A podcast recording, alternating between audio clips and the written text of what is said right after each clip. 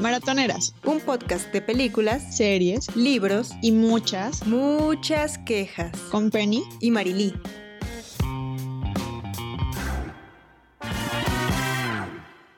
Hola, bienvenidos al primer capítulo de Maratoneras del 2021. Yo soy Penélope Astudillo y estoy aquí con mi amiga, mi compañera, la persona que más me fastidia en este mundo. Su nombre es Marily Palmeros. ¿Cómo estás, Marily? Hola, Penny. Pues muy bien, ya sabes. Fastidiándote como siempre.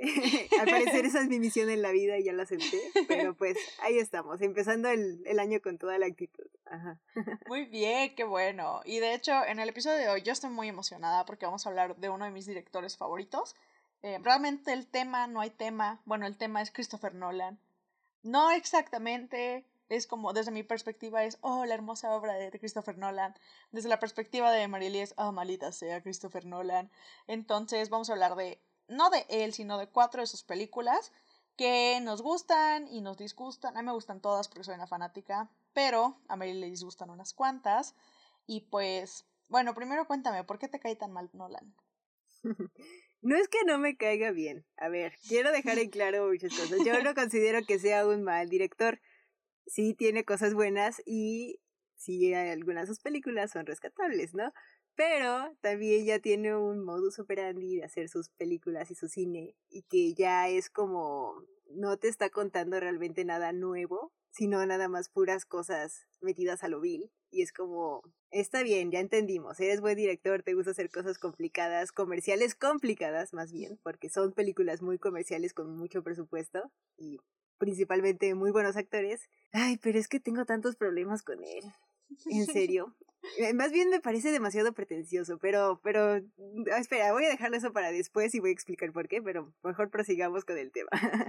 ok, vamos a empezar con la película más reciente que ha sacado, que se llama Tenet. Voy a dejar que Marilyn nos cuente de qué trata, porque ella moría de ganas por contarnos de qué trataba. Sí, es que no sabes cuánto tenían ganas de hablar de esta película.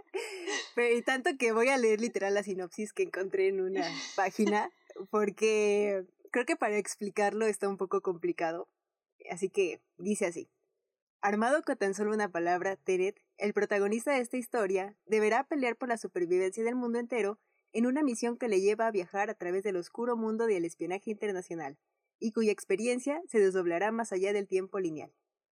Mira, yo, yo la verdad lo vi así como, como una película de James Bond, una película de misión imposible, pero cargada de información y cargada de pláticas y de explicaciones que al final no te explican realmente nada. Entonces, es como, yo, yo, mira, yo he visto mucho de esta película porque la gente se ha quejado mucho, bueno, más bien no quejado, pero sí ha como que expresado su opinión de que es un poco complicada de entender. Y la ves en una primera vista de esta película. Y sí, o sea, puedes quedar así como de qué, ¿qué me estás hablando? como que viajes en el tiempo y pasado y presente, ¿qué? Entonces, pues esto es como que lo que puede causar al espectador. Pero, pues bueno, para ser un poquito más explícitos en lo que trata esta película, pues se trata acerca de un soldado, un agente de la CIA, al que reclutan para formar parte de un como ¿qué podría ser? Como una misión secreta, pero también muy importante. Que, como un grupo. Ajá, es un grupo que se llama, bueno, Tenet. Y estos se encargan como que de de que todo el, pues es que es como del espacio-tiempo, algo así muy extraño, de que obviamente no, no ocurran estragos porque pues eso afectaría obviamente el futuro, afecta al pasado si, si lo quieres cambiar, ¿no? Entonces, eh, pues él literal dice, pues bueno, está bien, jalo, no me importa quiénes sean ustedes porque soy soldada y no me voy a cuestionar absolutamente nada de lo que me están diciendo. y voy a ir y este, me voy a meter en unas cosas que ni yo entiendo con personas que quién sabe de dónde salieron. A ver qué sale. A ver qué sale, sí, o sea, literalmente eso es como la historia de él, o sea, porque ni siquiera sabemos su nombre ni nada, solamente es como el protagonista. Así se llama. Yo soy el protagonista, literal lo dice en una escena. Entonces, pues es muy explícito que él es el protagonista. Pero, o sea, él es como que el encargado de que hay una persona mala, porque siempre hay un villano. En este caso es un ruso que se llama Andrei, que está tratando como de controlar un arma que está hecha del futuro, que todavía no existe en ese tiempo, pero que se la mandaron para para destruir el mundo. O sea, literalmente él quería destruir el mundo. ¿Por qué? Pues realmente no lo sabemos, porque el personaje... Sí, sí, sí. sí, lo sabemos, sí lo sabemos, pero me parece un motivo muy estúpido y muy egoísta. Sí. o sea, porque el tipo ya, bueno, spoiler, perdón, es un spoiler muy grande, pero creo que para explicar este tipo de películas sí te tienes que meter con muchos spoilers. Entonces, eh, pues el punto es que este, este personaje pues está muriendo, tiene cáncer de páncreas que ya no se puede curar y pues es como, si yo me muero, todos se mueren conmigo. Entonces es como, ¿qué? O sea, qué egoísta, amigo. O sea, yo qué culpa tengo de que tengas cáncer literalmente. Pero bueno, pues él en su mundo es como, pues ya, ni modo, les tocó, se van a morir conmigo. Y pues de eso trata la película, ¿no? O sea, lo que quieren es pues detenerlo. Y son dos horas y media de la película que tarda en el que tratan de detenerlo. Y ya, eso es todo lo que trata Tenet. Y bueno, pero antes de, de criticarla un poquito más, Penny, ¿qué te pareció la película? Ay, la verdad sí me pareció decepcionante. O sea, como dices tú, fue como la misma...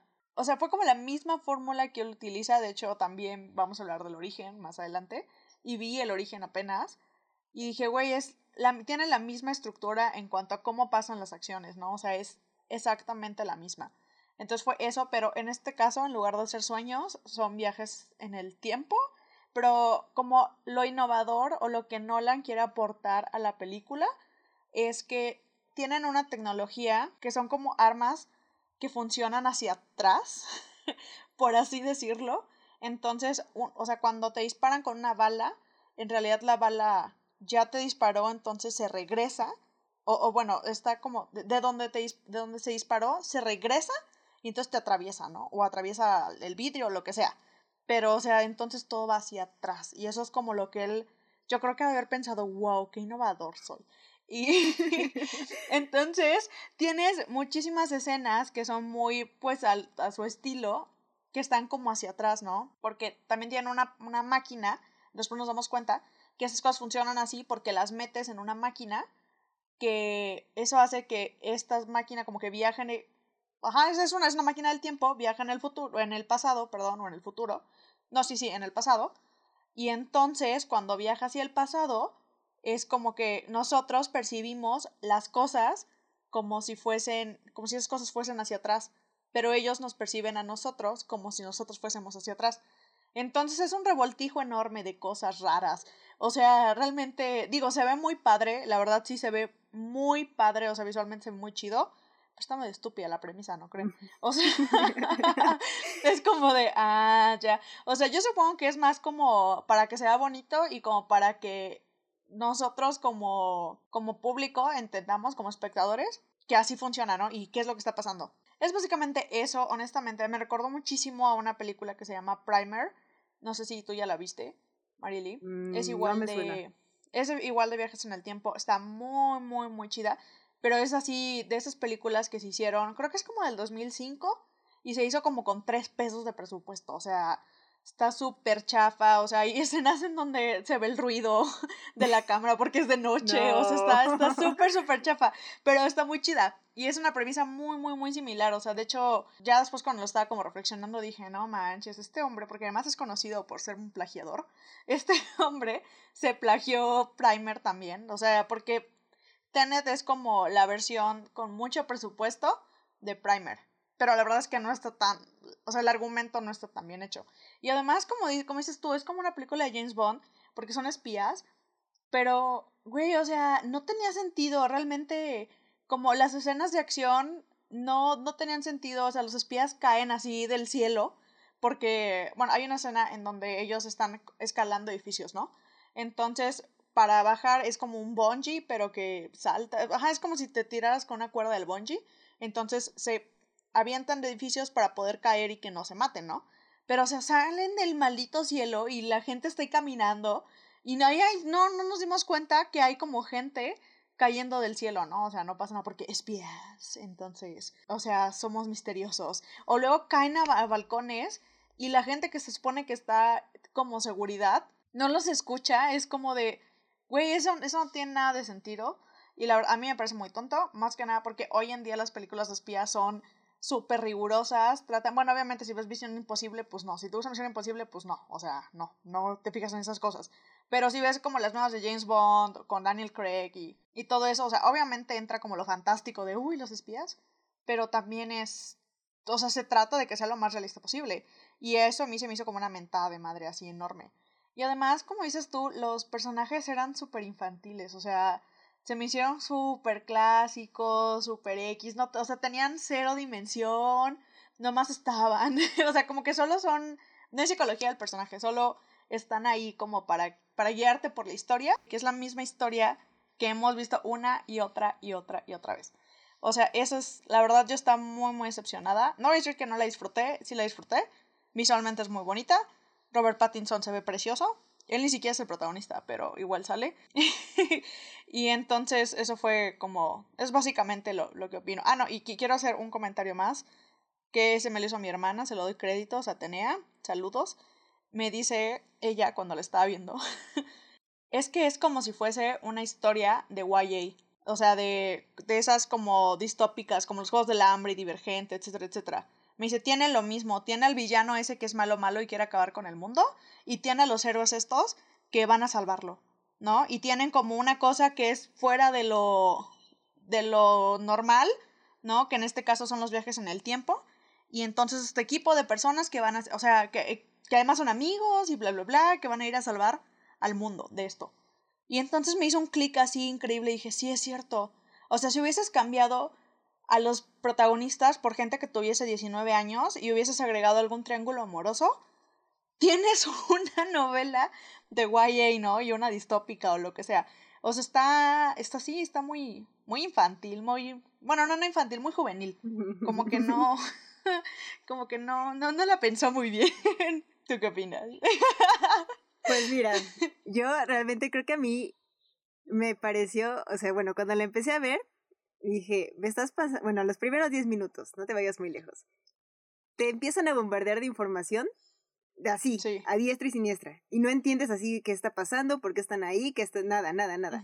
Lo único que te muestran es al personaje que, en primer lugar, ni siquiera lo conoces, y nunca lo terminas de conocer porque solamente está ahí cumpliendo órdenes, y ya.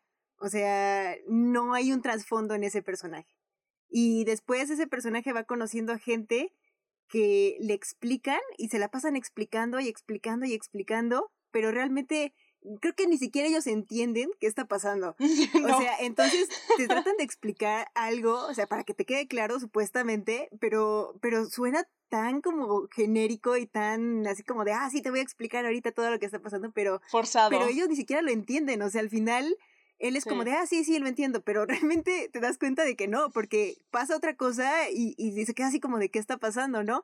Entonces dices, bueno, está bien, si me estás sembrando dudas en, en todo, o sea, de que desde un principio te están mostrando ciertas cosas y después te muestran más cosas y más y más y más, al final creo que te queda tanta confusión que terminas hasta perdiéndole el interés, o sea, porque creo que sí, como una película de espionaje, al menos tú tratas como que de hilar teorías y cosas así de, ah, está bien, ahora va a pasar esto y lo otro, pero aquí no sabes ni qué onda, porque ni siquiera ellos saben qué está pasando. Entonces, cuando tienes a personajes tan sueltos y que no tienen un trasfondo ni nada y que solamente están ahí cumpliendo pues lo que les dijeron, ni siquiera conectas con ellos. Y creo que la, la única que más o menos puedes conectar es con la actriz, este, Kat, la esposa del malo, que es Elizabeth de Vicky. Sí. Eh, la verdad, muy buena actriz, me gustó mucho su actuación en esta y creo que es muy bueno porque Nolan, no sé si te has dado cuenta, pero él no sabe dirigir a mujeres. Y en todas sus películas le falla esto. Y creo que aquí fue su acierto, o al menos, o no sé si ella es muy buena actriz y de plano sí se lo saltó, pero realmente creo que es la que destaca más porque es a la que al menos les le pones un motivo de por qué está haciendo lo que hace. O sea, ella es la esposa de este malo malísimo y él la tiene amenazada este, y no la deja ver a su hijo, y además como ella se, se encarga como de, de vender arte, y le hizo ahí unas malas jugadas con un, un este cuadro falso. Un dibujo, ¿no? Ajá, de Goya, la, la tiene amenazada con esto. Entonces ella lo que quiere es su libertad y poder vivir tranquila con su hijo. Pues obviamente se ve envuelta en esto por ese motivo.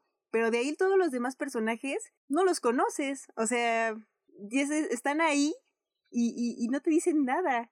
Y eso es como frustrante porque creo que al menos en, en una película, si quieres hacer una película de espionaje, tienes que conectar con alguien. O sea, tu protagonista es el protagonista por algo. Y aquí el protagonista es algo sumamente plano.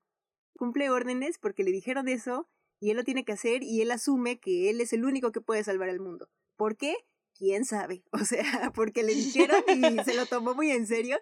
Y eso es lo que pasa, como tú dices, en ese tipo de novelas, que tienen a un, eh, más bien ponen como que a una figura que es como la, la figura de Salvadora, y es, él es en este caso pues la figura, pero realmente él se lo como autoproclama y hace unas cosas muy extrañas porque, porque ni siquiera le entiende qué está pasando. Y además te meten también cosas como muy de relleno que, que ni siquiera terminan de explicar. Por ejemplo, cuando va con esta pues científica que más o menos le explica lo de las balas. Realmente yo ni siquiera sabía qué onda. O sea, le explica así como de las balas y por qué, ah, pues es que se revierte todo y como que los objetos están invertidos y por eso las balas regresan y todo esto. ¿Y por qué o cómo funciona esto? Ah, pues no sé. o sea, es como, ¿quién sabe? Eso, eso fue en el futuro. Ah, no, pues no me digas. O sea, gracias científica por explicarme por qué, porque yo tampoco lo entiendo, ¿no? Sí, sí. Entonces, eh, yo creo que ese es el problema con Nolan. O sea, porque al menos con esta película bombardeó tanto de información que nunca terminó de explicar y quiere como que tachar así como de, bueno, es que si la ves más veces le vas a entender. Y quizás sí, o sea, a lo mejor y vas entendiendo más cositas si la ves otra vez y otra vez y otra vez. Pero también creo que no vale la pena verla tantas veces para entenderle, porque no es una buena película como tal. Creo que le faltó mucho, eh, te digo, el desarrollo de los personajes fue muy malo. Muy malo. Y además, además Nolan, visualmente, o sea, porque sus películas son de son comerciales, o sea, son comerciales y es como, como si pusieras a, Michael Bay a hacer Transformers y obviamente toda esta pues faramaya visual que tiene, que es muy bonita porque él hace cosas pues grandiosas así de Transformers ahí peleándose y, dices, wow, pues qué padre, ¿no? O sea, al final se ve bien en una pantalla, se ve interesante. Y eso es lo que hace Nolan. O sea, Nolan te crea todo un espacio visual muy bonito y muy interesante, pero ¿de qué sirve si tienes un guion tan plano y tan irreal, se podría decir. Entonces creo que sí, esto es lo que le falló en esta película. Y, y sí, te entretiene porque pues sí te quedas entretenido al menos y tiene escenas de acción que sí están interesantes al menos, pero al final cuando termina es como, ajá, y, o sea, sí no me explicaste absolutamente nada. O sea, al final terminan los personajes y es como, si les pasaba algo, si se morían, a mí realmente no me hubiera importado. o sea, ninguno de ellos llegó a conectar así realmente con, con el público. Es sumamente una película muy fría, fría, fría. O sea, yo creo que es lo, lo que yo para definirla diría fría porque es muy distante y no te crea así personajes que al menos tú te sientas como ligados a ellos o que tenga cierta empatía. No, es que no tienen nada, o sea, nada. Y se pasan, ay, me chocan también esas escenas porque su montaje es malo, muy malo. O sea, no sé si te acuerdas de la escena en la que está platicando con ella, con Kat, en, el restaurante. Sí. Y es un plano de ella, plano de él, plano de ella, plano de él. Y es como, ¿qué tienes con eso? Y de hecho hay, hay errores de montaje porque está tomando eh, del vaso y de repente voltea él y después ya no tiene el vaso y es como, Sí. Ay, ¿por qué haces esas cosas? O sea, si tienes planos, puedes hacer una toma más fija, ¿por qué quieres hacer tantos planos así, tantas escenas tan rápidas? Entonces, creo que eso es lo que también le falla mucho a Nolan. Y, y, y se concentró más en, en como tratar de explicar que la forma y cómo lo estaba haciendo.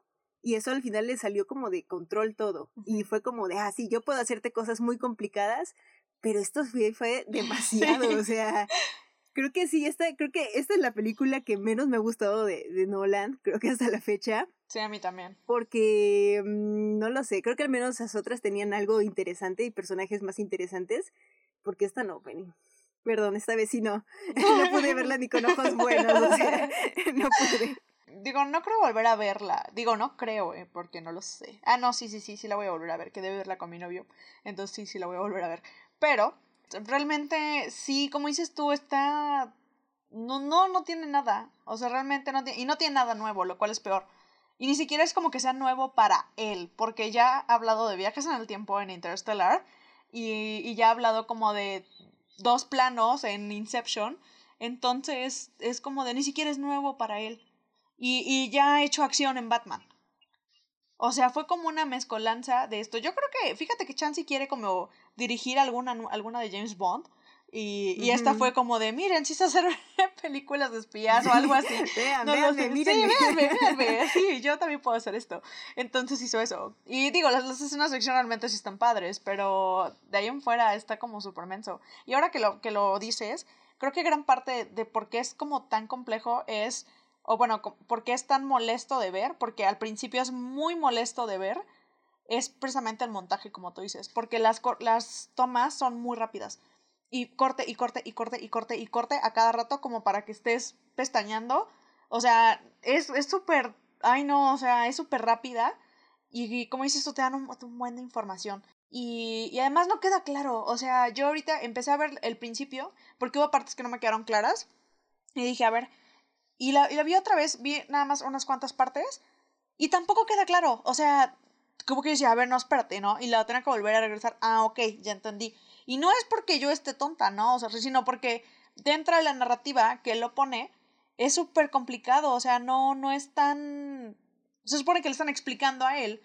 Y aún así no se entiende del todo, ¿no? Y como dices tú, los que son expertos, que no pueden ser expertos, porque como son armas del futuro, que, pero que enviaron al pasado para que los, las usaran, y como con elementos del pasado también se usan el futuro, etcétera, etcétera. Entonces nadie sabe nada. Entonces es como de súper raro, está muy raro, la verdad está muy, muy forzada. Yo estoy muy decepcionada de él, honestamente. eh, se me hizo como que ya fue así el colmo. O sea, como que todavía le podíamos aguantar sus rollos ahí en, en este Interstellar, ¿no? Que a todo el mundo nos gustó y que está bonita. Y esa, como tú dices, sí tiene personajes con los que tú te puedes identificar y tiene como relaciones más humanas, o sea, en el papá y la hija y el amor y hasta Lan Hathaway que anda buscando ahí al novio, ¿no? O sea, es como muy... O sea, e- está muchísimo más personal y esta solo está, solo está. O sea, solo, solo es. Es como un cascarón bonito. Y de hecho estuve buscando porque dije, ay, que es Tenet. y resulta que, bueno, en realidad como traducción es principio, pero principio de como mis principios como persona, como un ideal o una idea que uno tiene.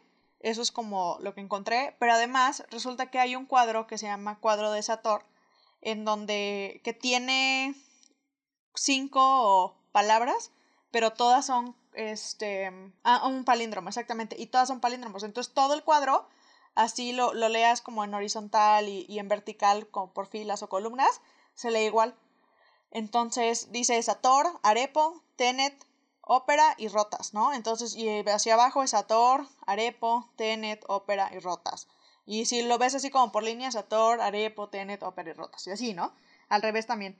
Entonces, de ahí, de hecho, hay varios nombres. Este, se menciona Arepo, que es quien falsificó el dibujo que le, que le vendieron al malo malo. El malo malo se llama Sator. Tenet se llama el grupo este súper secreto, tan secreto que ni ellos saben qué hacen. Y ¿cuál otro está? Este, lo, la Opera House. Ajá, o sea, es como todo esto. Y lo vi y dije, y de ahí sac o sea, ¿qué? De ahí sacaste toda la idea. Es De ahí que- sacaste toda la idea, o sea, ¿qué te ocurre?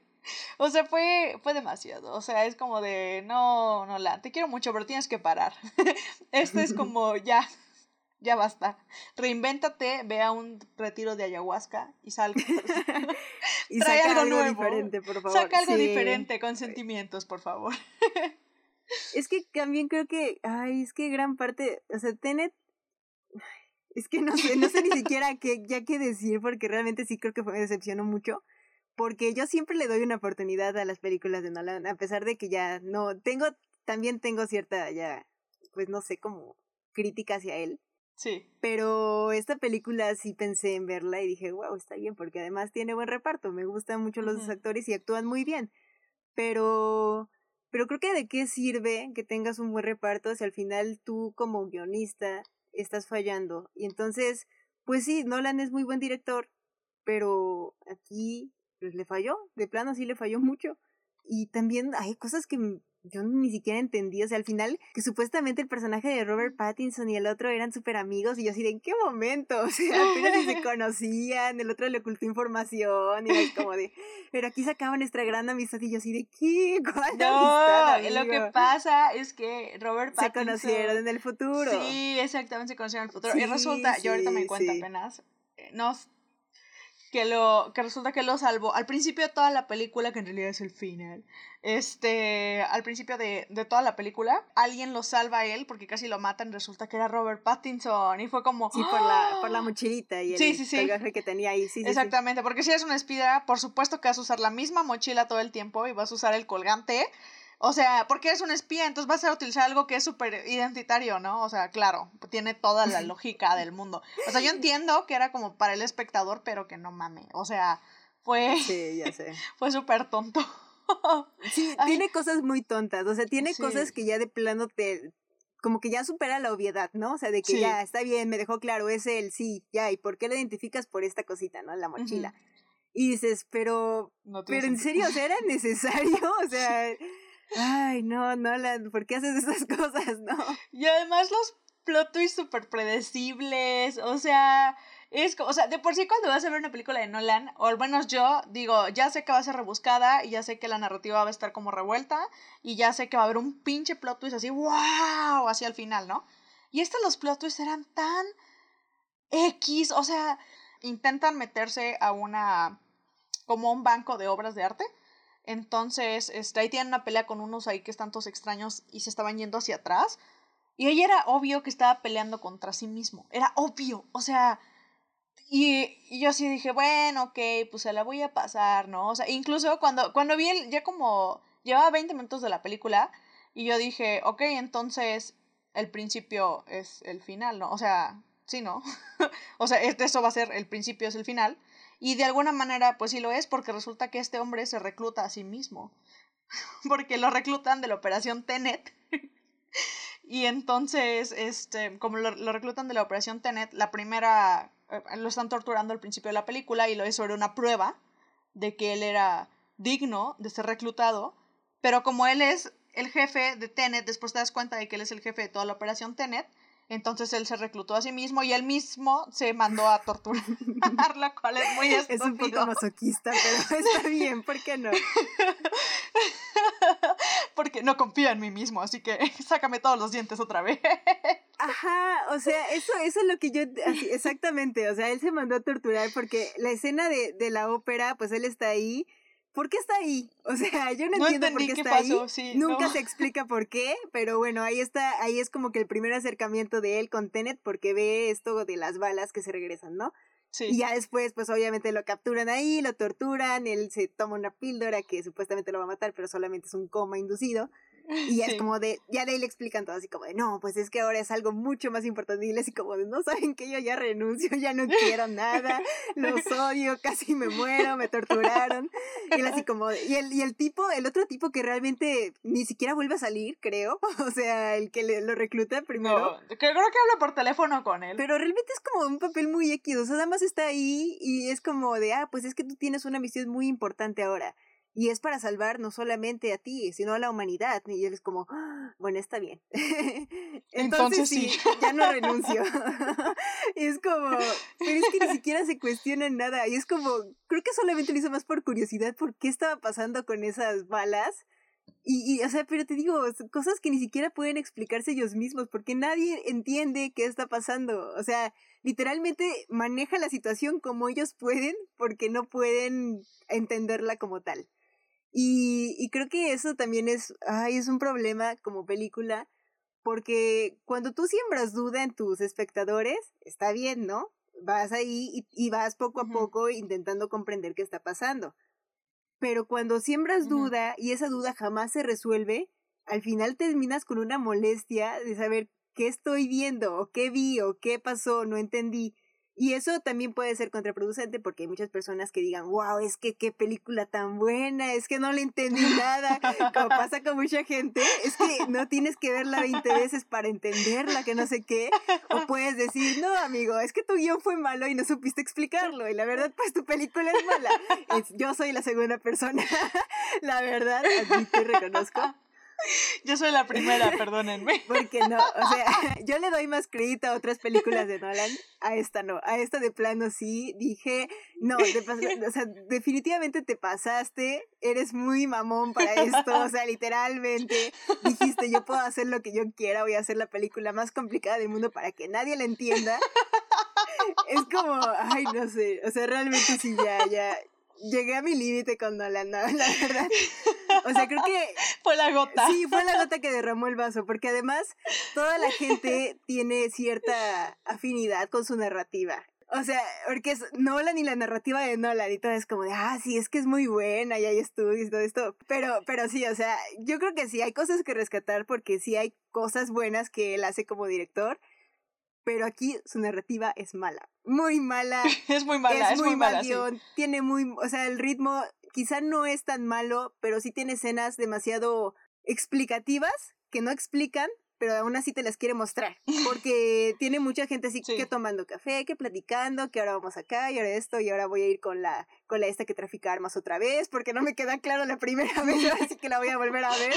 Y es como, ¿en serio? O sea, ¿por qué necesitas tanta información? O sea, que ni siquiera te va a servir. O sea, al final, ellos hacen lo que pueden con lo que tienen. Y este, y pues al final, o sea, hay soldados que también están en Tenet pero ni siquiera saben qué está pasando tampoco, o sea, no sabe nadie, nadie sabe qué pasó y también su villano me parece demasiado débil, o sea, tiene sus partes y por un momento sí entiendes que sea una persona mala, porque literal es malo, o sea, no tiene otra explicación más que es malo, porque pues él en su adolescencia, él estaba en la Unión Soviética, y encontró plutonio y por alguna razón fue el elegido para destruir el mundo después.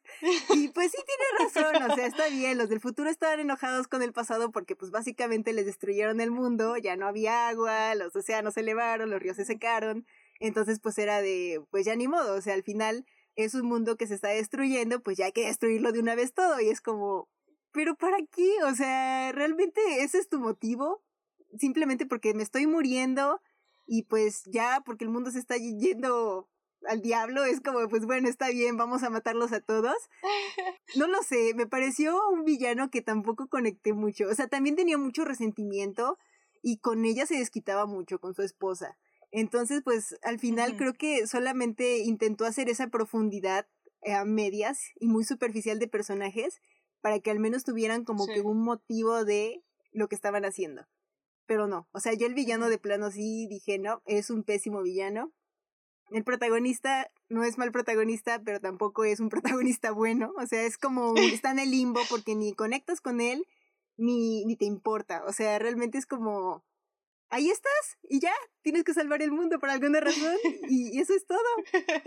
No lo sé. Creo que no, ningún personaje así me llegó a encantar y eso sí es un problema. Pero bueno, yo creo que ya hablamos mucho de Tenet y hay otras películas que vamos a mencionar acerca de Christopher Nolan. Y esta es Dunkirk, una película que a Penny al parecer le gusta mucho. a mí creo que es de las que menos me gusta también, pero pues Penny, cuéntanos de qué trata. Ok, bueno, Dunkirk o Dunkerque está ambientada en 1940 durante la Segunda Guerra Mundial y es cuando Alemania avanza hacia Francia y atrapa a las tropas aliadas en las playas de Dunkerque. Entonces ahí estaban eh, como todas las tropas, se supone que bajo protección aérea y terrestre de las, de las fuerzas británicas y francesas, y entonces están como tratando de evacuar a todas las tropas como poco a poco, pero pues los alemanes lo están acorralando, acorralando, acorralando, ¿no? Y bueno, eh, no es spoiler, es historia, güey, pues ganaron, ¿no? Al final. Pero, y, y sí, este, si se lo están preguntando, sí, sí lo acabo de leer, porque no quería que me pasara lo mismo que hace un par de podcasts en los cuales me trabé y no supe decir de qué se trataba, así que lo leí yo también, de Wikipedia, ni más ni menos. Es básicamente eso, y lo que hace Nolan en esto es como retratar esos momentos de ansiedad que sufren todas las tropas, y, y no nada más las tropas, ¿no? Sino también la gente que fue a rescatarlos, porque llegó un punto en el que ya no, los barcos que iban a mandar ya no eran suficientes, y se iba a quedar muchísima gente en las playas, ¿no? Los iban a matar otra vez puse spoiler, pero al mismo tiempo no, porque es historia, eh, pues sí, sí fueron, o sea, realmente en gran parte por eso fue que se salvaron las tropas y, y en gran parte por eso también los alemanes no ganaron la Segunda Guerra Mundial, ¿no? Este, pero bueno, eso ya se lo dejaremos a los analistas. Entonces habla de eso. Eh, también habla, te dice la historia de unos civiles que fueron a Dunkerque a sacar a gente. Y también este, ves la perspectiva de, de, un, ah, de un piloto aviador que igual pues de guerra y está ahí tratando de proteger a las tropas, ¿no? Y pues las tropas que están en la playa, desahuciados, pobrecitos. Pero bueno, a mí me parece muy buena película, la verdad, sí. Pero primero quiero escuchar a Marily, porque está ya calientita, así odiando a Nolan. Y ya, ya está así como dispuesta a rantear y odiarlo. Es muy divertido. Entonces, cuéntame, ¿por qué te caga tanto esa, esa película? es muy buena. A ver, punto número uno. Yo creo que esta película, visualmente y sonora, es preciosa. preciosa. Sí, o sea, le estaba comentando a Penny que cuando yo la fui a ver al cine, la vi en IMAX. Pues sinceramente vale mucho la pena ver esas tipo de películas. Sí. Porque son visualmente y además tiene efectos de sonido muy buenos, porque además pues es como, estas películas bélicas siempre son como mucho de sonidos. Y cuando tienen un muy buen sonido, eso destaca bastante y además te gusta, ¿no? O sea, porque te, te mete de lleno en la película.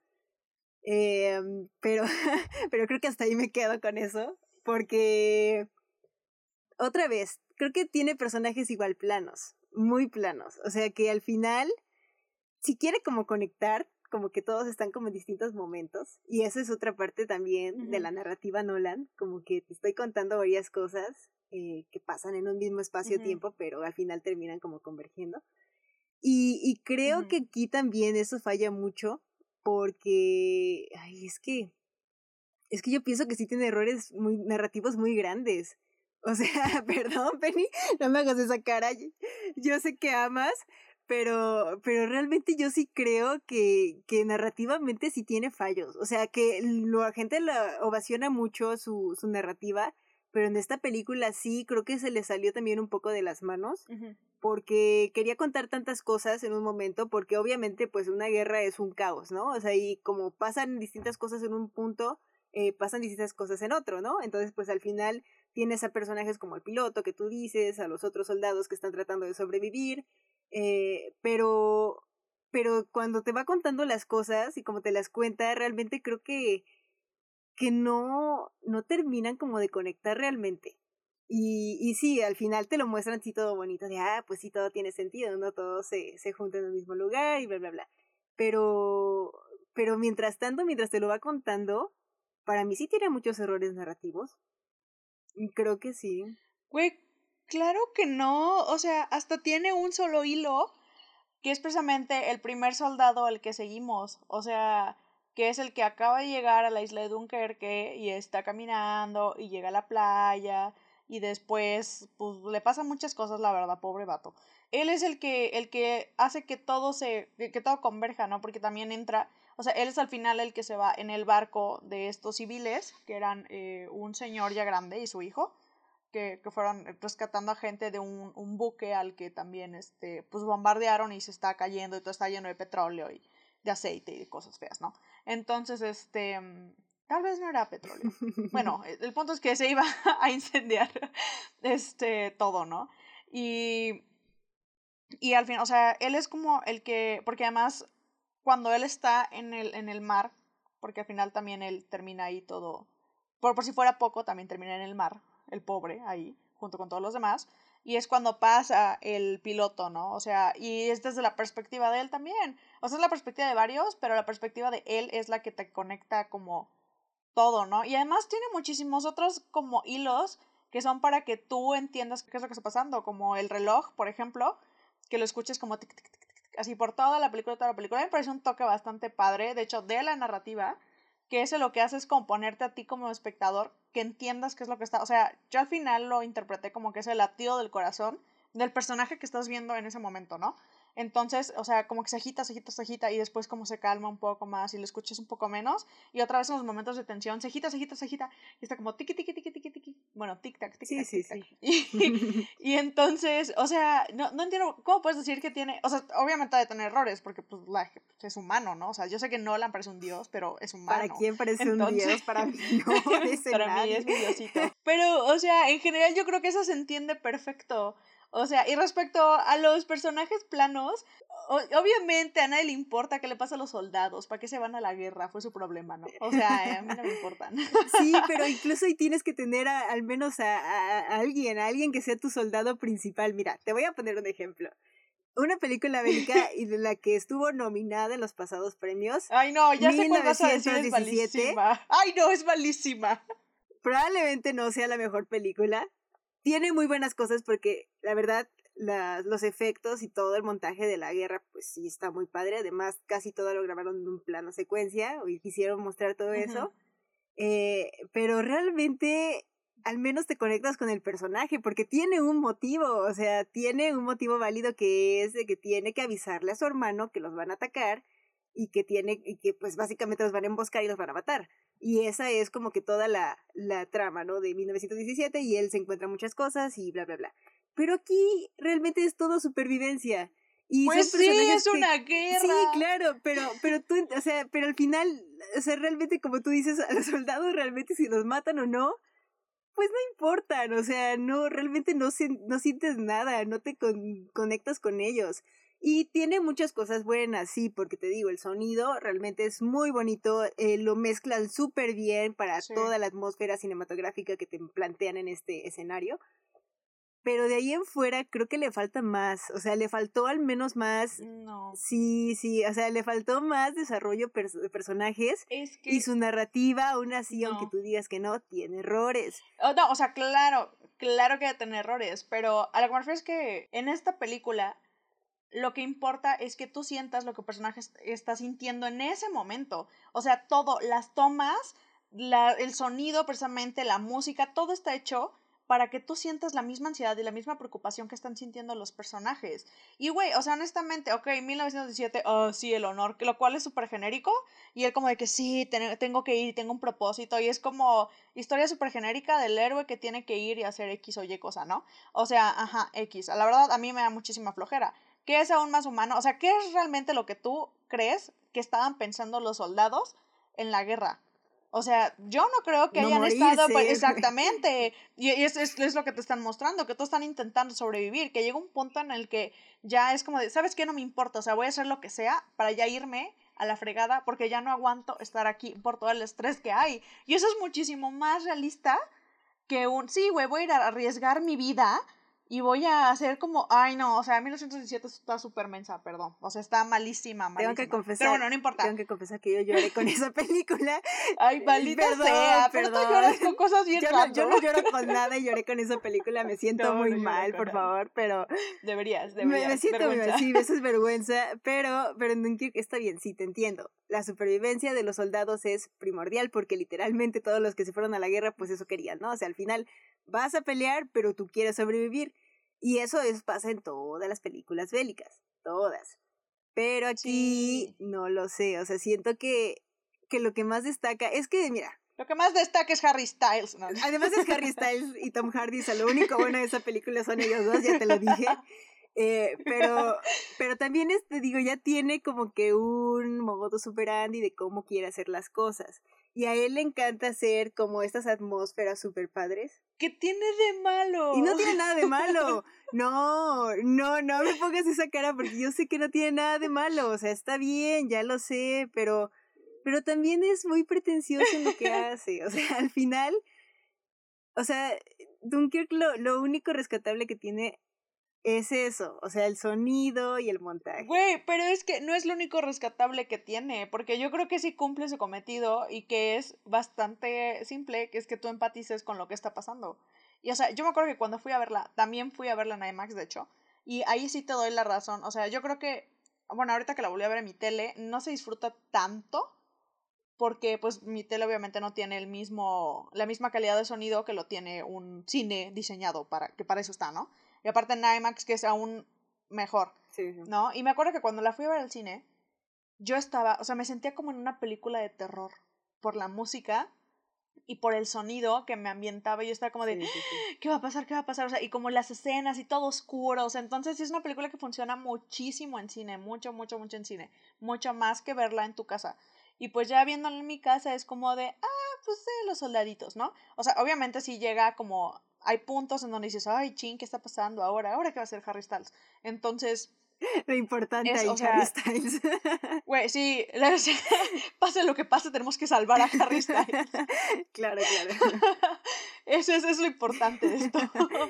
Pero sí, sí entiendo como ese punto.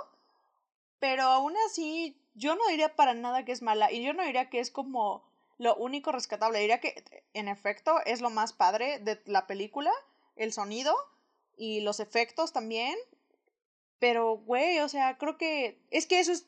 ¿Cómo no va a ser lo más importante si eso es lo que te lleva? O sea, esa es la narrativa. Sí, sí, sí, el sonido, el sonido es su elemento principal. Exactamente. Y que, como tú dices, que te transmite y que te lleva a través de la historia.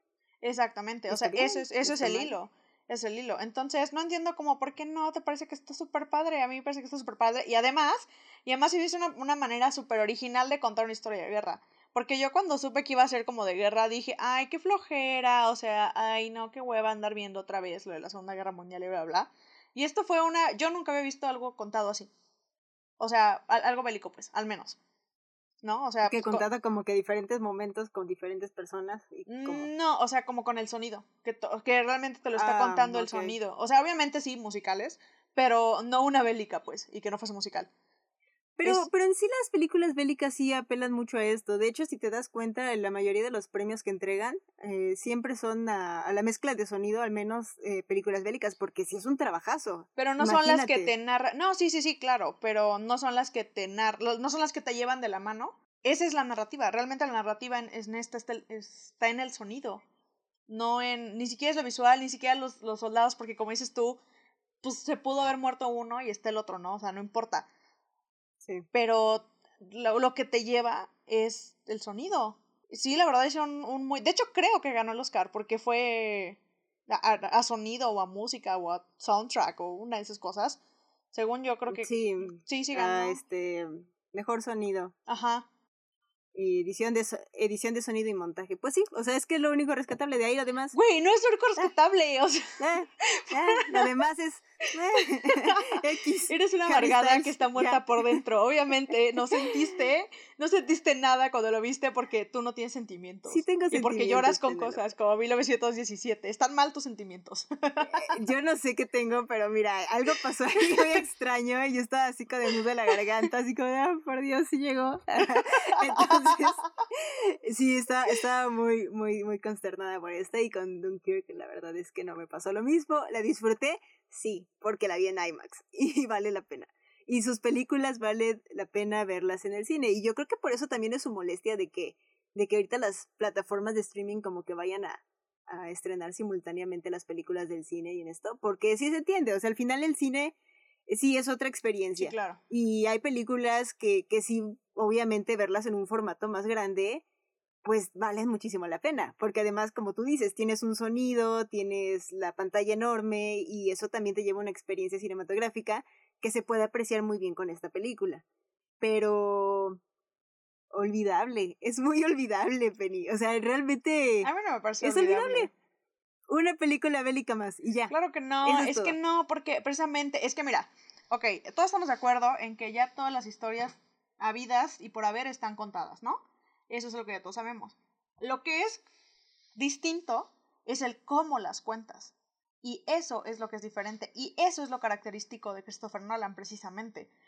Cómo cuenta las cosas. Y en este caso, eligió contar otra vez una historia bélica porque pues, es el güey más random del mundo. Entonces dijo, ah, voy a hacer ahora una de guerra, porque me falta una de esas. Va a ser, ya después voy a sacar una rom-com, te lo aseguro. Y entonces decidió hacer una, una de, este, de guerra y la contó de una manera distinta. O sea, realmente no es una más. Tan no es una más que estamos haciendo todas las diferencias que hay entre una bélica norm como más genérica o, o, o como la estructura de una bélica, ¿no? O sea, y obviamente pues sí puso como parte de él como este aspecto de que son como tres perspectivas distintas que además se cuentan en tiempos distintos y que al final convergen, ¿no? O sea, y a mí eso se me hace bastante original, o sea, y es el cómo lo, pues cómo lo narra, y esta es una narrativa muy Nolan. O sea, no entiendo por qué no te Nolan, sello gusta. personal. Sí. Es pretencioso el señor. Es muy No. pretencioso, eso te lo doy. narrativa, narrativa que sí cumple con hacer algo novedoso y que te lo va contando bien, Memento. Ah, sí. Sí, tienes razón. Ok, hablamos de Memento. ¿Qué tal Memento? ¿Qué tal? ¿Qué tal te parece Memento? ¿De qué se trata Memento? Bueno, pues a ver, Memento es la historia de un, pues un chavo, una persona, Un que un señor, por ahí andaba haciendo un cosas. señor que andaba ahí que de repente pues se da cuenta de que no recuerda muchas cosas de su vida y solamente pues tiene ciertos tatuajes y, ah no, tiene polaroids que le recuerdan como cositas así como de lo que está pasando. Eh, y pues realmente no sabe ni qué onda porque tiene su, su memoria es como a corto plazo. Entonces lo que pasa de repente ya se le olvida y ya no sabe. Entonces por eso va guardando esas Polaroids para descubrir eh, pues lo que pasó, básicamente. eh, porque tiene una foto de un hombre muerto. Entonces es como, ay, creo que tengo que, que saber qué está pasando aquí. Y, pues nada, ¿no? Esta, esta película te va contando a través de un regreso en el tiempo qué es lo que pasó. Y me parece la mejor película de Nolan porque te la cuenta bien y ocupa muy bien los elementos narrativos para contártela. Y lo hace porque obviamente si estás empezando con el final, tienes que saber por qué pasó lo que pasó, ¿no? O sea, te lo cuenta al revés todo. Porque tienes al personaje este que no sabe ni qué onda, tiene esta Polaroid y dices, bueno, ¿por qué está ahí? ¿Y por qué tiene eso? Y al final pues va regresando todo esto en el tiempo y, y, y para mí eso me parece maravilloso. Esa sí es una narrativa muy buena y sí es la única película que respeto por completo de Nolan. Eh, de ahí hizo ya cosas muy malas, pero, pero esta, esta sí creo que vale mucho la pena y, y pues la verdad ya es viejita, o sea, la pueden ver. vieja. Creo que mucha gente no la conoce y eso me, me preocupa mucho porque conocen más otro tipo de películas como pues Inception, Interestelar y todas estas que son un poquito más recientes y comerciales, porque esta creo que no fue tan tan comercial, sino que fue un poquito No, ya sí, más sí, sí, claro que sí, estuvo hasta nominada Mejor Guión. Mm, pero, Sí. pero en realidad casi mucha gente no la conocía. Ah, bueno, o al sí. menos yo, eh, o sea, he preguntado, mira, el presupuesto de, fue de 4.5 millones. O sea, no fue nada. Comparación de ahorita de la que sacó, que fue creo que de 200 millones. O sea, Para que saliera esa cosa. para que saliera de Tenet. O sea, ¿qui- ¿quién quiere ver eso? Mejor otro memento con dos pesos y que salga algo bien hecho. Entonces, sí, no, creo que, creo que Memento sí es su, su película más ambiciosa porque era como, no tenía tanto renombre como ahora que dices, ah, Christopher Nolan, y que te saliera algo bien hecho y que la gente lo entendiera y le gustara, pues para mí eso me parece muy bien como director. Y, y pues esta historia a mí me parece muy interesante y muy bien contada. ¿Qué, tú- qué opinas tú, Penny? ¿Te gusta o no te gusta Memento? Uh, me gusta mucho. De hecho, creo que también fue de las primeras. Creo que fue la primera que vi de él, de hecho.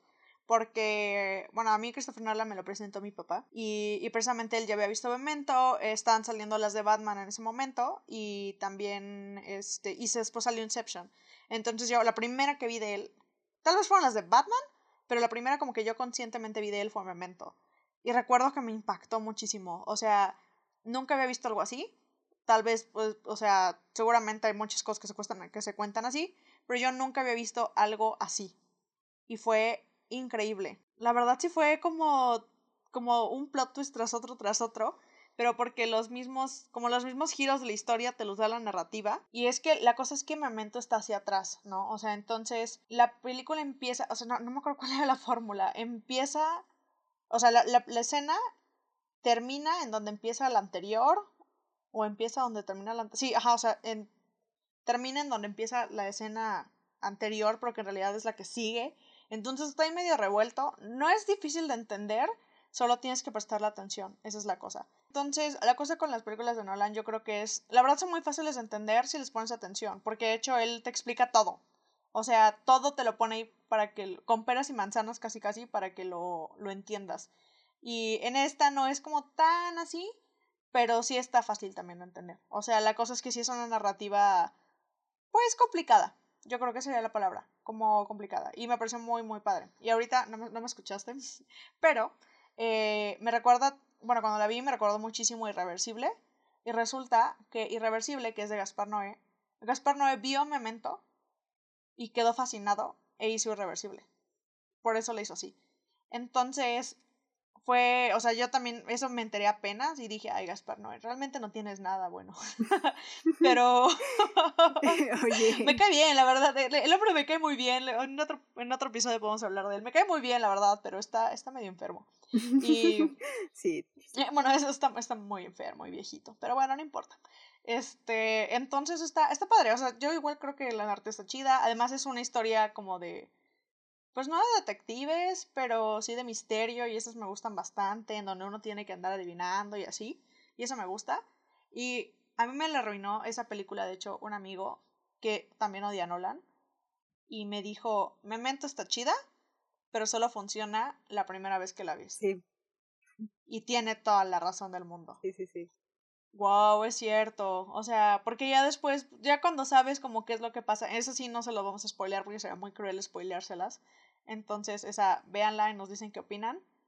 Uh, pero es así, si la vuelven a ver, es como de, ah, pues, pierde el chiste, la verdad. O sea, ya, como la gran revelación es, sí, la verdad no, es como de orales.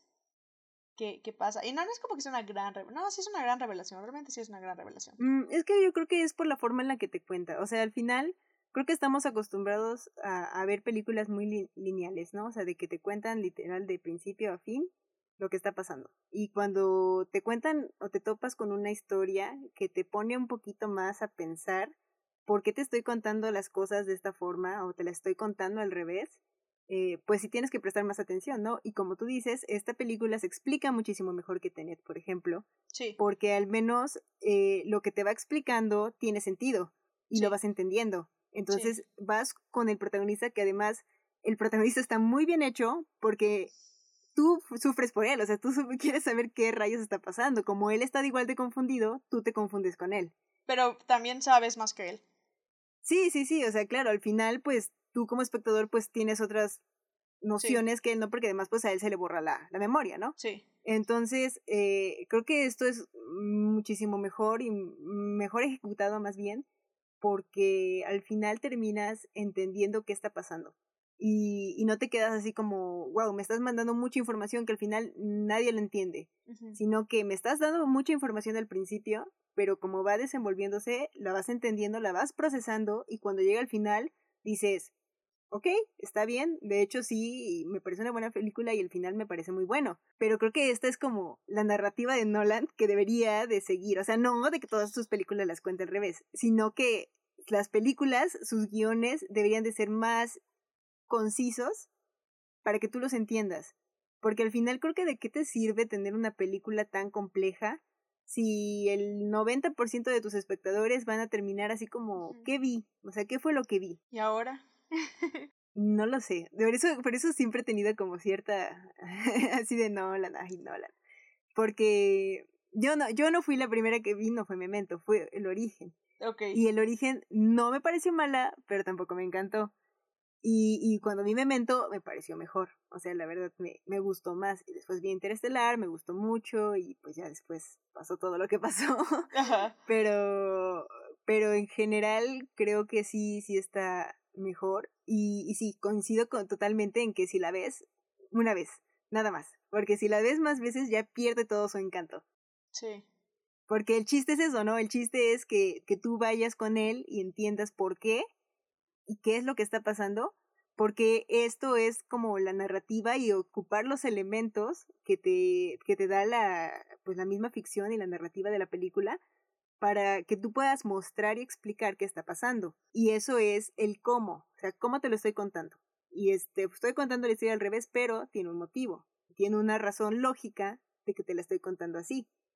Y eso es creo que algo que él está perdiendo o al menos en Tenet ya no lo supo manejar. Yo creo que en realidad, o sea, a mí la verdad me cae muy bien el hombre, ¿no? Pero la razón principal por la cual hace las cosas así es para confundirnos a nosotros los espectadores. Y creo que eso es lo que hace Memento. Y de hecho Memento no le escribió él, le escribió su hermano Jonathan Nolan, que para los que no lo sabían, él también hizo Westworld, que es una serie de HBO. Muy buena, por cierto. o sea, no, no sé cómo más. explicarla. Tiene robots y, y está eh, ambientada en el viejo oeste y hay robots. Pero bueno, no importa. Y de hecho, yo cuando vi Westworld dije, pues es memento. O sea, bueno, no, es memento, sino la narrativa es memento. O sea, no está tan obvio como en memento, pero la única razón por la cual funciona es porque está todo revuelto. Entonces, o sea, como que ya después, de hecho solo vi la primera temporada, no quise ver más, me dio muchísima flojera, pero fue como, es que pues sí, ya no me importaba qué más pasara, era como de, ah, sí, eran robots. pero ajá, entonces, eso es como lo que no me gusta de ellos, que llega un punto en el que utilizan la misma fórmula. Entonces eso ya hasta es un spoiler para los que seguimos su trabajo. O sea, para la gente que pues, nomás los va a ver y así o que no lo conocen está chido porque pues pueden ver, les puede gustar. Pero para los que para los que ya lo conocemos es como, pues yo ya yo estoy esperando algo épico o yo ya estoy esperando algo, o sea, como que estoy incluso buscando lo que menos, o sea, como imaginarme que va a ser como la gran revelación de la película. Porque así son todas sus películas. Todas, todas, ¿no? O como con tramas súper rebuscadas, con la narrativa súper rebuscada. Y, y también como que sí cansa, o sea, es la cosa. Y yo creo que, de hecho, a mucha gente le gustan ese tipo de películas como de que, ay, no le entendí, ¿no? O sea, y, y yo creo que Nolan es como la versión más comercial de ese tipo de género, ¿no? O sea, porque realmente sí puedes entenderlos la primera vez que, la, que las ves, sin ningún problema. Y, y también son, y por eso es que son tan comerciales, porque son como para los que nos gustan las cosas rebuscadas, pero no es, es como lo suficientemente fácil como para que todo el mundo lo entienda. Si le pones atención, obviamente, o sea, y también, o sea, también como que depende de la experiencia, como dices tú, si estás acostumbrado a todo que sea muy lineal, obvio ves Memento y dices, órale, es que pesado, ¿no? O sea, porque no estás acostumbrado, pero entre más ves cosas de ese tipo, y hoy en día, ya muchísimas historias se hacen con saltos temporales, muchas, muchas, muchas. Mujercitas que salió, a, ¿qué fue? El año pasado o hace dos años, la, la versión de, de Greta Gerwig. Bueno, esa que también está contada en este, pues, eh, de, en el pasado y en el presente. Y tiene ciertas cosas como para que te indique que es en el pasado y en el presente. Pero imagínate, o sea, tan común es que un clásico de la literatura norteamericana lo cuentan de esta manera, ¿no? También porque como espectadores ya estamos como de que no, ya lo lineal ya me aburre.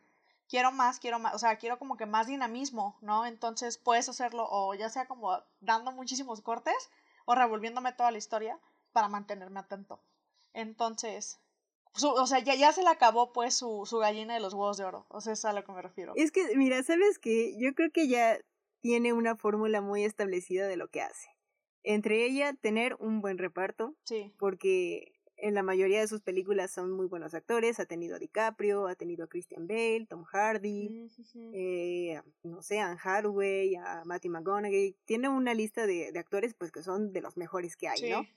Eh, eso también le crea mucha fama porque son películas comerciales que toda la gente va a ir a ver porque se van a estrenar en cines y la gente obviamente le encanta ese tipo de, ah, pues vamos a ver esta, porque además creo que cuando se corre la voz y decir, es que esta película es muy buena, pero no le vas a entender. Y hay muchas personas que dicen eso, ¿no? Y es como, pero es muy buena, o sea, se quedan con eso de que es buena. Y es buena porque no la entiendas, ajá. Ajá, exactamente. Entonces, yo creo que es muy diferente a, como tú dices, ver otro tipo de directores que hacen propuestas un poquito más diferentes y que te hacen pensar un poco más a ver una película de Nolan que está establecida para que la vea mucho público. Sí. Y en este caso, eh, pues él ya tiene eso, ¿no? Eso de que te va a mostrar algo eh, súper descabellado, así como de, es que te voy, me voy a meter a los sueños de la gente y de eso de otro sueño y otro sueño, porque hay muchas facetas del sueño y todo esto. Eh, y, y, te quedas pensando y dices, pues sí, o sea, está interesante. Por ejemplo, otra película que, que me llama la atención y que ocupó también como que la misma fórmula de tener un reparto y hacer cosas muy extraordinarias fue la de los ilusionistas, no sé si la viste. O sea, literalmente creo que lo que más se le queda a la gente son las escenas que te causan impacto visual. Sí. Y esas tienen escenas, pues sí, ¿no? O sea, porque al final te asombra, ¿no? Y te quedas así como de, wow, es que qué buena película es porque me asombró y porque me dejó pensando, y es que cómo hicieron esto y cómo pasa esto. Y, y Nolan tiene este, este punto, ¿no? O sea, ya sabe que si te mete cosas rebuscadas, la gente se va a quedar con eso. Y, y al final funciona, pero en partes. Y en algunas películas le ha funcionado mejor que en otras. Y creo que, que también es esto, ¿no? A lo mejor y si ya se encasilló mucho en eso, tiene, pues tiene una filmografía también muy variada, porque pues tiene la tecnología de Batman, Que al final también considero que el peso también de esas películas son los actores, porque tiene muy buenos actores. Sí es como una parte muy fundamental del cine de Nolan, pero también yo creo que, que meterte tantas cosas de lleno y decir, es que soy buen director porque te meto super, cosas súper complicadas y complejas, pero para que las entiendas y te voy a hacer toda una eh, producción audiovisual hermosa. Pues no, porque también hay mucho mérito en cine que, que no es tan complejo y que son historias muy simples, pero que te las cuentan tan bien y tan bonitas que son buenas. Pero es que entonces ya es el género, o sea... Sí, es que, es que Nolan ya tiene un género, o sea, realmente creo que sí ya tiene él una, una manera muy particular de contar las historias. Y ya cuando tú ves una película de Nolan, creo que ya tienes que estar mentalizado a que probablemente no le vas a entender al principio, porque él quiere hacer eso, o sea, quiere hacer guiones rebuscados.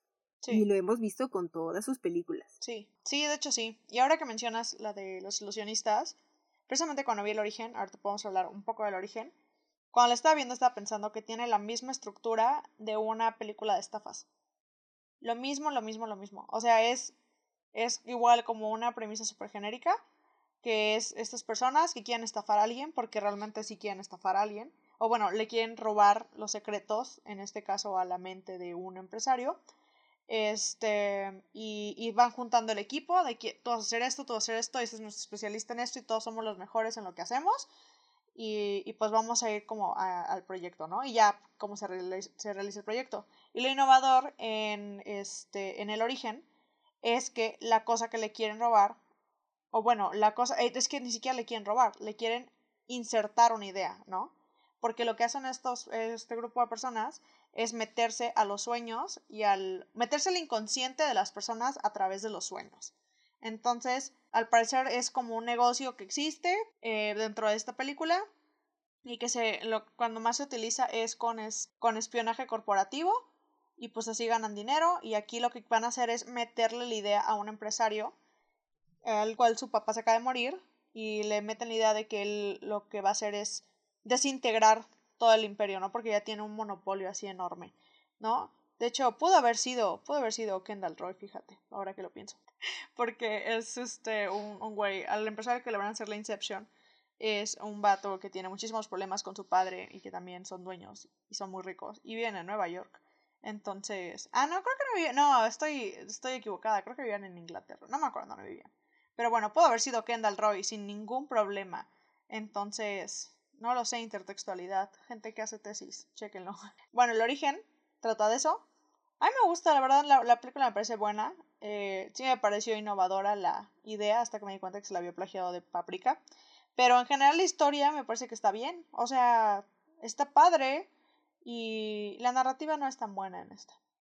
Eso te lo doy. Creo que esto del origen lo que más destaca, al menos, es que tiene un poco más de congruencia y que tiene al menos, si te está mostrando obviamente una cosa muy novedosa de esto de meterte a los sueños, eh, pero al menos te, te, te, da como motivos para creerlo, ¿no? O sea, por ejemplo, esto de los tótems que todos llevan, sí. para que se den cuenta como de que es entre la realidad y lo que no es realidad, porque también eso es muy complicado y el tiempo Difuso. también transcurre diferente y metasueño y todo esto, así es como una cosa muy, muy complicada al final, pero, pero tiene un sentido, o sea, al final es como, como un sentido que le quiere dar la película y que le quiere dar a los personajes, ¿no?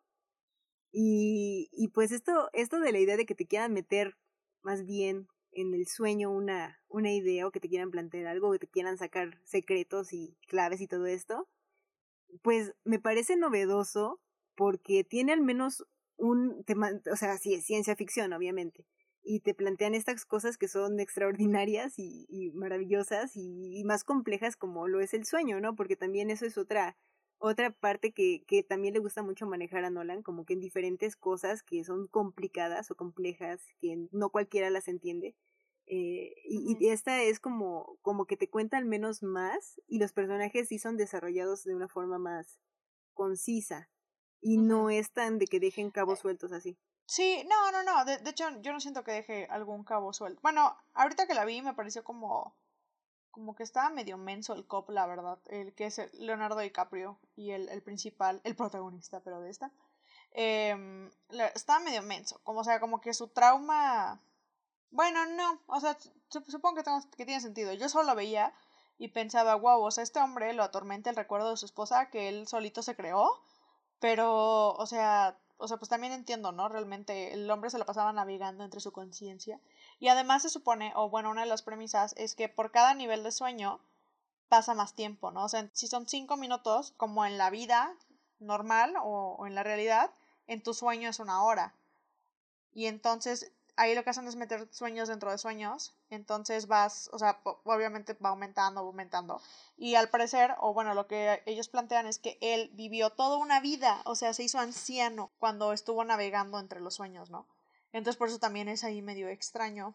Y, y, y está padre, o sea, sí me gusta, también me acuerdo que sí dependía muchísimo de lo visual, pero no ni siquiera como porque se viera impresionante visualmente, sino como concepto era algo muy padre. Que, por ejemplo, cuando él está explicando la, el mecanismo de los sueños y, al personaje de Ariadne, que lo interpreta Elliot Page, cuando le está explicando eso, Ariadne es la arquitecta, entonces le dice, puedes hacer esto, esto y esto, ¿no? básicamente puede ser todo lo que tú te imagines. Y entonces ella empieza a cambiar la física del lugar. Y no sé si recuerdas esta escena en donde se levantan las calles y se van haciendo, se hace como hacia arriba. Entonces ella, ella puede simplemente caminar en las paredes, que en realidad es una calle. Entonces camina en las paredes y se Y entonces es algo que tú te quedas como de, órales, o sea, qué chido, ¿no? Porque ahorita ya se ve bien piñata, la neta. Pero como concepto está muy padre. O sea, eso es como lo que a mí se me hace que está está muy, muy, muy chido de él y que antes hacía y que ahorita pues ya no, ya está como de... O sea, es como lo que quiso hacer con, con Tenet, haciendo las como las escenas hacia atrás, que algunos personajes estaban hacia atrás y otros estaban hacia adelante, pero peleaban, hacia, estaba extraño. Y así, es como una cosita similar, ¿no? La cosa es que aquí sí está mejor escrito. O sea, igual la narrativa es súper simple, realmente no... Bueno, aquí lo que es que no es como narrativa, bueno, sí, sí es narrativa, pero lo que más plantean son los niveles de narración, ¿no? Que en este caso, pues son los sueños, ¿no? De hecho, este... Ah, pues saludos a Mari Fuentes, ella hizo un trabajo de, de niveles narrativos, me parece, o de indicadores narrativos, no me acuerdo de qué era, pero saludos, porque luego nos escucha además, entonces. Sí, Mari, saludos a ti, Mari, porque siempre me acuerdo cuando hablo de Nolan de ti. pero bueno, esa es la cosa, y obviamente como lo icónico de la película es el final. Que al final... La, fichita. Sí, exactamente. Ahorita podemos discutir qué es lo que tú crees y qué es lo que yo creo. Eh, ya se supone que regresan de tantos sueños porque pues de tanto andarse metiendo llegan al limbo porque pues, pasan cosas extrañas. Entonces intentan regresar. Se supone que regresan. Eh, y se supone que Cobb al final sí se puede reunir con su familia, no podía, es una larga historia, no importa. El punto es que al final regresa con su familia, pero él está tan acostumbrado a estar soñando que no sabe si está en la realidad o no. Entonces utilizan los tótems que, que mencionaba Marily y él tenía una pirinola que en el sueño la giraba y no paraba de girar, pero en la realidad sí giraba. Digo, sí, sí, se, sí paraba de girar y se caía. Entonces, al final, él está tan emocionado por ver a sus hijos, o sea, pone a girar la pirinola, este, está tan emocionado por ver a sus hijos que simplemente la deja ahí y entonces solo queda la toma de la perinola que sigue girando. La verdad es que se tambalea, entonces yo digo que, que no era un sueño, pero es también como un gran debate entre la gente, que es como de, ah, es un sueño, bueno, es como el chiste, es como el, ajá, o sea, como el chiste de, de esto, ¿no? Como de que, ay, era un sueño, no era un sueño, y bla, bla, y así, yo digo que no era un sueño, ¿tú qué opinas? ¿Era un sueño o no era un sueño? Otro elemento narrativo que ocupa Nolan como de esto, y pues ahora vamos a dejarte pensando más en esto, porque pues de por sí el tema de los sueños es complicado, y como tú dices, esos personajes ya estaban tan acostumbrados a navegar entre sueños que ya no distinguían mucho la realidad eh, yo creo que, que sí, que al final ya no estaba en, en, un sueño por esto, ¿no? Porque como se empieza a tambalear. Pero también es, es algo como, ay, es un recurso demasiado... Chafa.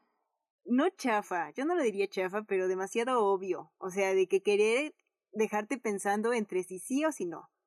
Entonces es como, o sea, ya entendimos, ya entendimos, el personaje no sabe qué está pasando. Pero tiene sentido. Porque toda la, toda la película, o sea, es súper congruente, porque toda la película te hacen dudar de si es un sueño o no. Sí. O sea, tiene todo el, todo el sentido del mundo que el final sea, sea abierto. ¿Por qué no? Güey, pues ¿qué tiene pensar? Está muy chido. A mí me gusta pensar y creer que Nolan es súper profundo, claro. Yo no, a mí no se me hubiese ocurrido. A él tampoco se le ocurrió porque se lo plagió de Paprika. Pero la historia. Plagiador. Este. sí, sí, sí, plagiador, maldito. Pero probablemente la. O sea, el concepto se lo plagió, la historia sí es de él, creo. Sí, sí, sí, él, él escribió. Y está original, o sea, ¿por qué no? ¿Por qué no te gusta que sea abierto? O sea, ¿por, ¿por qué te molesta que sea abierto? O sea, porque se te hace muy pretencioso. No, no está, o sea, no está mal, pero es que de por sí la película, como tú dices, siempre está entre que sí es y entre que no es, ¿no? Entonces al final todo esto es muy abierto. Si al final te lo dejas así, sí está bien, lo entiendo, quieres dejar la imaginación, la interpretación del espectador entre si sí está en un sueño o ya no. Y eso no está mal, por supuesto que no está mal, pero me parece ya algo más rebuscado, ¿sabes? O sea, es como como que te quedas, wow, es que en serio, sí, ¿cómo qué pasó ahí? ¿Estará o no estará? Y que todo el mundo se ponga a decir, ay, el origen, qué buena película, es hermosa, maravillosa, me dejó pensando. que lo hace a propósito. Ese es mi problema con Nolan, o sea, ¿por qué tiene que hacer cosas tan rebuscadas? ¿Por qué? o sea, es su motivo, es su, su forma de hacer cine muy válida. Insisto, no es un mal director, es buen director, pero creo que también llega un momento en el que se le sale de las manos hacer cosas tan rebuscadas.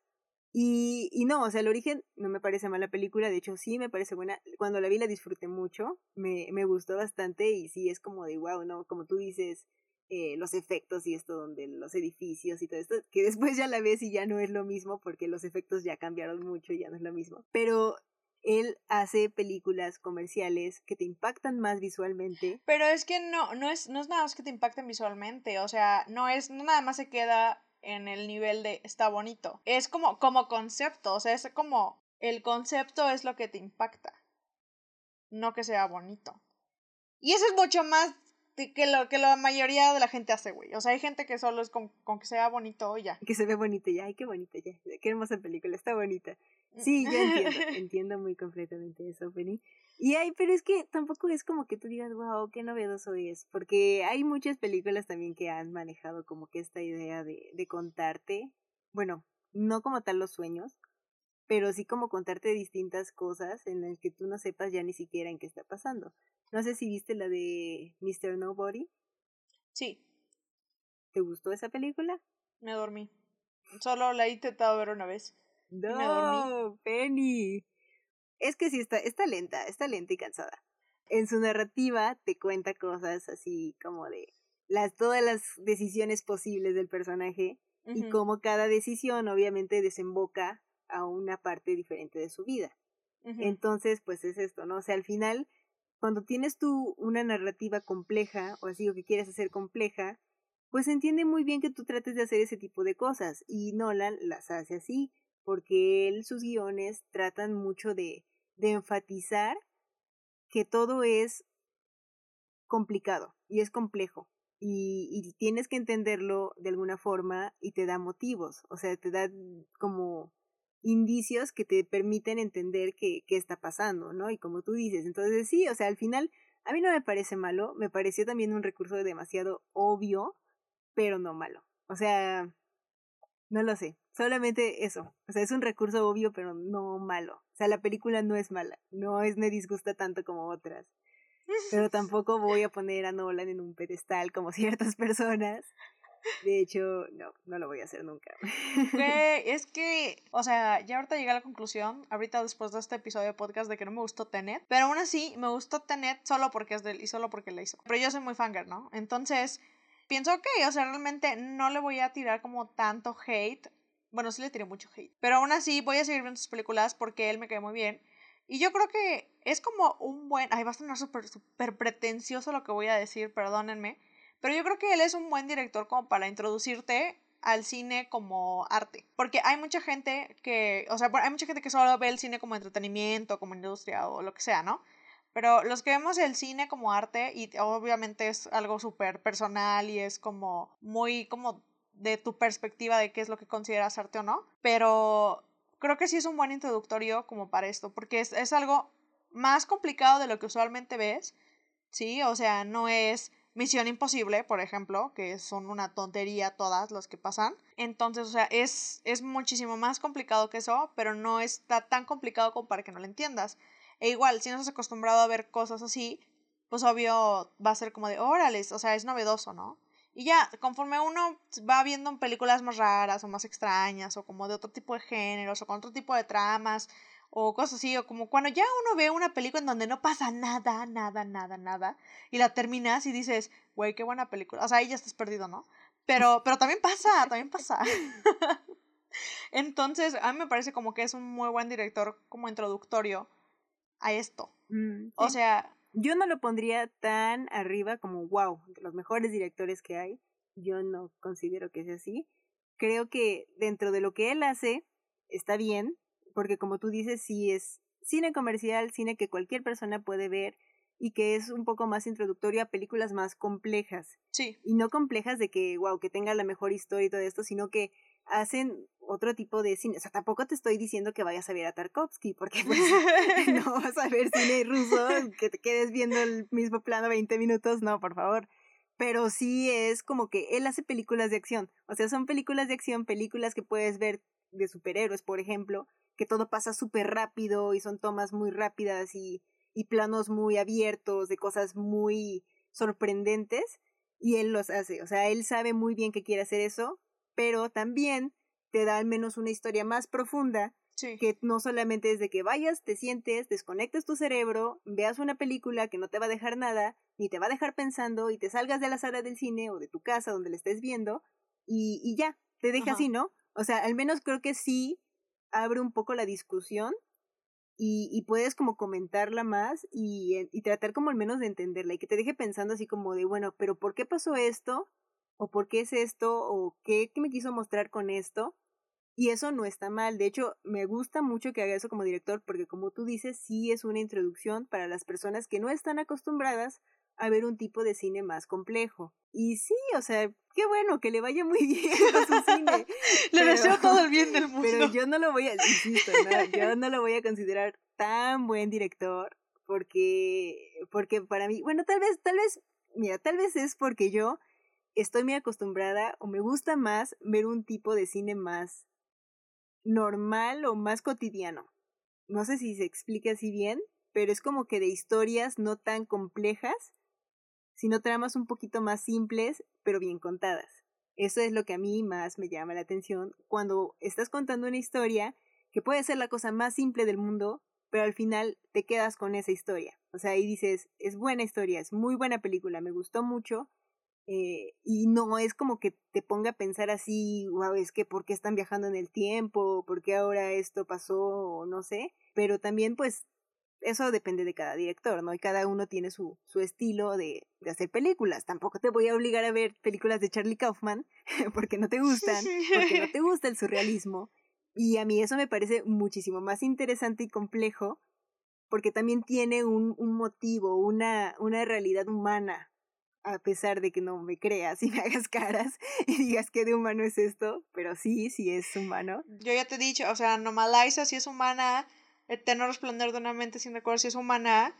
Pienso en el final no es humana, es muy mala. Pero ya tuvimos esta, esta discusión y ya.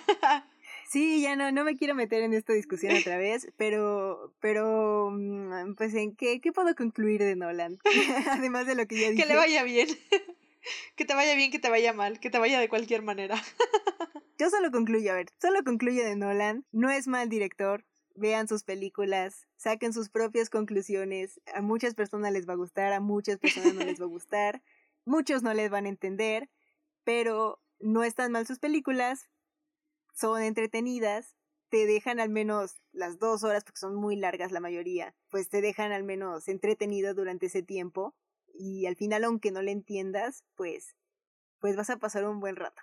O sea, eso es lo que creo que vas a considerar de Nolan. Yo la verdad creo que mi conclusión es que es que a mí me gustaba cuando yo tenía 17 años, entonces de ahí viene como todo esto. Ah, pero además yo creo que sí es un buen director. La cosa es que ahorita ya está como muy... Precisamente como todo el mundo lo alabábamos y era como de, oh, oh, gran Nolan. Eh, tal vez ahorita ya como que dejó de esforzarse, o no lo sé, yo no sé qué está pasando por su vida, ¿no? Realmente, ¿no? ¿Quién soy yo para juzgarlo? Pero yo creo que sí es, muy buen director. A mí sí me parecen muy buenas sus películas. O sea, no solo diría que son buenas, sino diría que son muy buenas. Pero ahora que ya conozco más de cine, y obviamente no soy experta ni nada, pero que sí he visto más cosas, concuerdo contigo, no, no es de los mejores directores que hay, o sea, definitivamente no, pero sí es de mis favoritos.